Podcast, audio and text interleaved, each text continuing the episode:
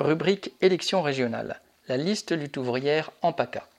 Comme les têtes de liste départementales, la plupart des candidats de la liste lutte ouvrière en Provence-Alpes-Côte d'Azur sont des ouvriers de l'aéronautique, de la métallurgie et du bâtiment, des employés dans les services postaux, l'éducation, l'aide à domicile ou l'hôpital.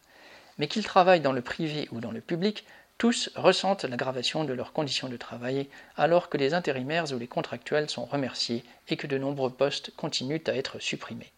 À Airbus Hélicoptère Marignane, le patron a profité de la crise sanitaire pour imposer la fermeture de salles de pause ou la réduction du temps de repas à certains horaires. Les vacations de 10 heures à coup d'heures supplémentaires, les samedis travaillés, les jours de congés volés, tout est utilisé pour faire travailler plus.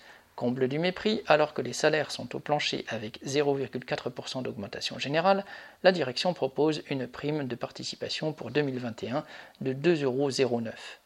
Au nom de la compétitivité, les sous-traitants sont toujours plus pressurés, et pour des salaires que certaines entreprises comme Simra ou de Richbourg voudraient même diminuer. Le secteur public subit la même surcharge de travail. Le personnel de la réanimation de l'hôpital Sainte-Musse à Toulon a dû faire grève à plusieurs reprises en avril et mai pour des embauches et une revalorisation salariale.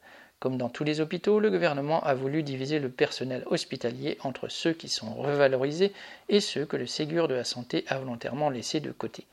Pour l'instant, les hospitaliers revendiquent catégorie après catégorie, mais ces journées successives contribuent à préparer un mouvement qui devra se généraliser pour arracher des salaires dignes et des embauches massives. Autant dire que les objectifs que défend Lutte ouvrière dans ces élections trouvent de l'écho parmi les travailleurs que nous côtoyons, dans les entreprises comme dans les activités publiques. La répartition du travail entre tous et l'augmentation conséquente des salaires apparaissent comme des mesures de bon sens qui doivent passer avant les profits des capitalistes, mais qu'il faudra imposer par des luttes massives et déterminées.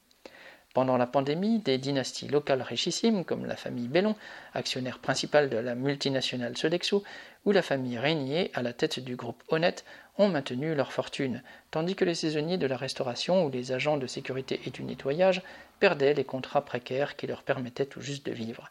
De Marseille à Nice, la pauvreté a explosé et avec elle le nombre de colis alimentaires distribués. L'enrichissement éhonté, l'exploitation scandaleuse ne connaissent pas de frontières, comme vient de le montrer le procès contre une société d'intérim, Terra Fecundis, qui fournit des travailleurs détachés aux propriétaires d'immenses vergers et de batteries de serre du Vaucluse et des Bouches-du-Rhône. Travaillant dans les champs jusqu'à 14 heures par jour, parfois sans eau potable à disposition, hébergés dans des conditions indignes, ces travailleurs agricoles, originaires d'Amérique du Sud ou d'Afrique, sont obligés d'accepter ces conditions de travail et de vie. Ces travailleurs étrangers, comme ceux d'immigration plus ancienne, sont certes privés de l'élémentaire droit de vote, mais ils ont toute leur place dans le combat commun pour changer cette société inhumaine.